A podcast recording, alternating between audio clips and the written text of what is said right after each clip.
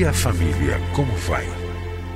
A família é um projeto fascinante de Deus. Nela encontramos apoio para que haja crescimento em todos os aspectos da vida. No entanto, para que esse projeto seja bem sucedido, é preciso seguir os padrões do idealizador da família. Na Bíblia, a palavra de Deus, encontramos as diretrizes que vão nos levar a uma vida familiar equilibrada e nela também vamos aprender a defender a família dos ataques que tem sofrido nos últimos dias. Está começando o programa Vida em Família, do Ministério Oicos.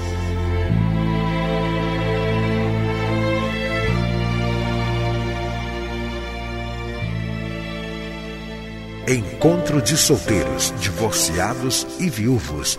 Participe!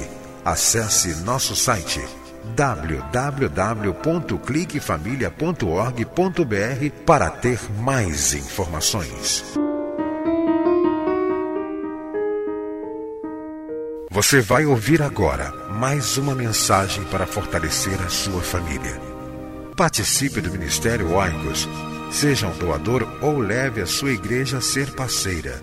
Acesse nosso site www.cliquefamilia.org.br. Deus abençoe a sua vida e a sua família.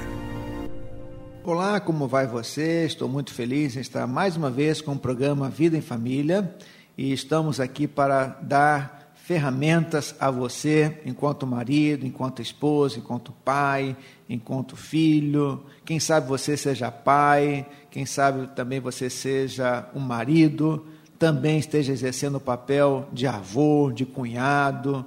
Enfim, na nossa família nós desenvolvemos vários papéis familiares. No mesmo momento, na família nós podemos ser maridos ou esposas, podemos ser pais, podemos ser sogro sogra, podemos ser vovô, vovó, podemos também ser cunhado, nora, genro, enfim. Na nossa família, com o decorrer dos anos, nós vamos desenvolvendo vários papéis familiares. E para cada relacionamento familiar, nós precisamos ter sabedoria. É preciso que você tenha sabedoria em se relacionar com seu marido, com a sua esposa. É preciso que você tenha sabedoria para se relacionar com seus filhos. Se você é uma sogra, é preciso muita sabedoria para se relacionar com ah, o seu genro ou com a sua nora.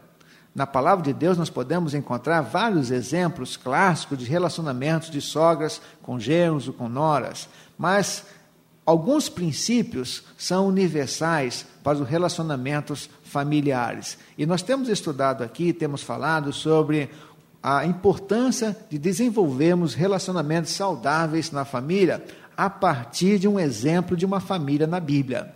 É a família do filho pródigo, contada por Jesus lá em Lucas capítulo 15, a partir do versículo 11. Nós falamos que esse é um tipo de família, é a chamada família monoparental. É aquela família constituída somente de um dos pais presentes na casa, criando os seus filhos. Aqui Jesus não faz menção à esposa, à mãe desses dois rapazes. É, não sabemos porquê, mas tudo leva a crer que era realmente um tipo de família chamada família monoparental. Nós falamos, nós falamos sobre a liberdade que deve haver no relacionamento familiar, nós falamos sobre a importância de reconhecimento de erro, sobre a importância da prática do perdão, falamos também sobre a importância de contatos físicos, de demonstrações físicas de amor, de abraços, de beijos, de compaixão. Falamos também sobre a importância de honrar o outro na família, de valorizar o outro na família. Mas eu quero terminar essa série falando sobre uma coisa muito importante que deve haver nas famílias. Diz o versículo 22 o seguinte: Mas o pai disse aos seus servos: Depressa, tragam a melhor roupa e vistam nele. Coloquem um anel em seu dedo e calçados em seus pés Tragam o novilho gordo e matem-no. Vamos fazer uma festa e alegrar-nos, pois este meu filho estava morto, voltou à vida, estava perdido e foi achado, e começaram a festejar o seu regresso. Sabe de uma coisa? Famílias saudáveis, relacionamentos saudáveis, a celebração. Vou repetir. Em famílias saudáveis, em relacionamentos saudáveis, há celebração, há festa, há contentamento. Muitas vezes, nas famílias, não há espaço para as festas, não há espaço para contentamento, não há espaço para alegria. Olha, se você quer cultivar um relacionamento saudável na sua família, faça uma festa quando o seu filho volta é, da escola. Diz a palavra de Deus, disse eles começaram a festejar o seu regresso. Faça uma festa quando o seu filho é, voltar da escola. Faça uma festa quando o seu pai chega em casa. Faça uma festa quando a sua esposa chega também de um dia de trabalho, porque as mulheres cada vez mais estão trabalhando fora, é uma realidade. E muitas vezes chegam cansadas, eles chegam também cansados, e não há nenhuma demonstração de alegria, não há nenhuma demonstração de contentamento. Se você quer realmente desenvolver na sua vida familiar algo que é saudável, pratique esse princípio. Celebre, faça festas. Diz a palavra de Deus que o pai disse: tragam um novilho gordo e matem-no. Ele tinha uma propriedade, fazia parte dos seus bens, mas ele disse: Olha, eu não quero um novilho magro, não. Eu não quero aquele eh, novilho já doente, não. Eu quero o novilho gordo, sadio e matem-no. Ele estava investindo no relacionamento. Ele estava é, desapropriando-se de um bem em para o benefício de um relacionamento. Quantas vezes a gente prefere guardar um dinheiro e não celebrar algo bom que esteja acontecendo em família?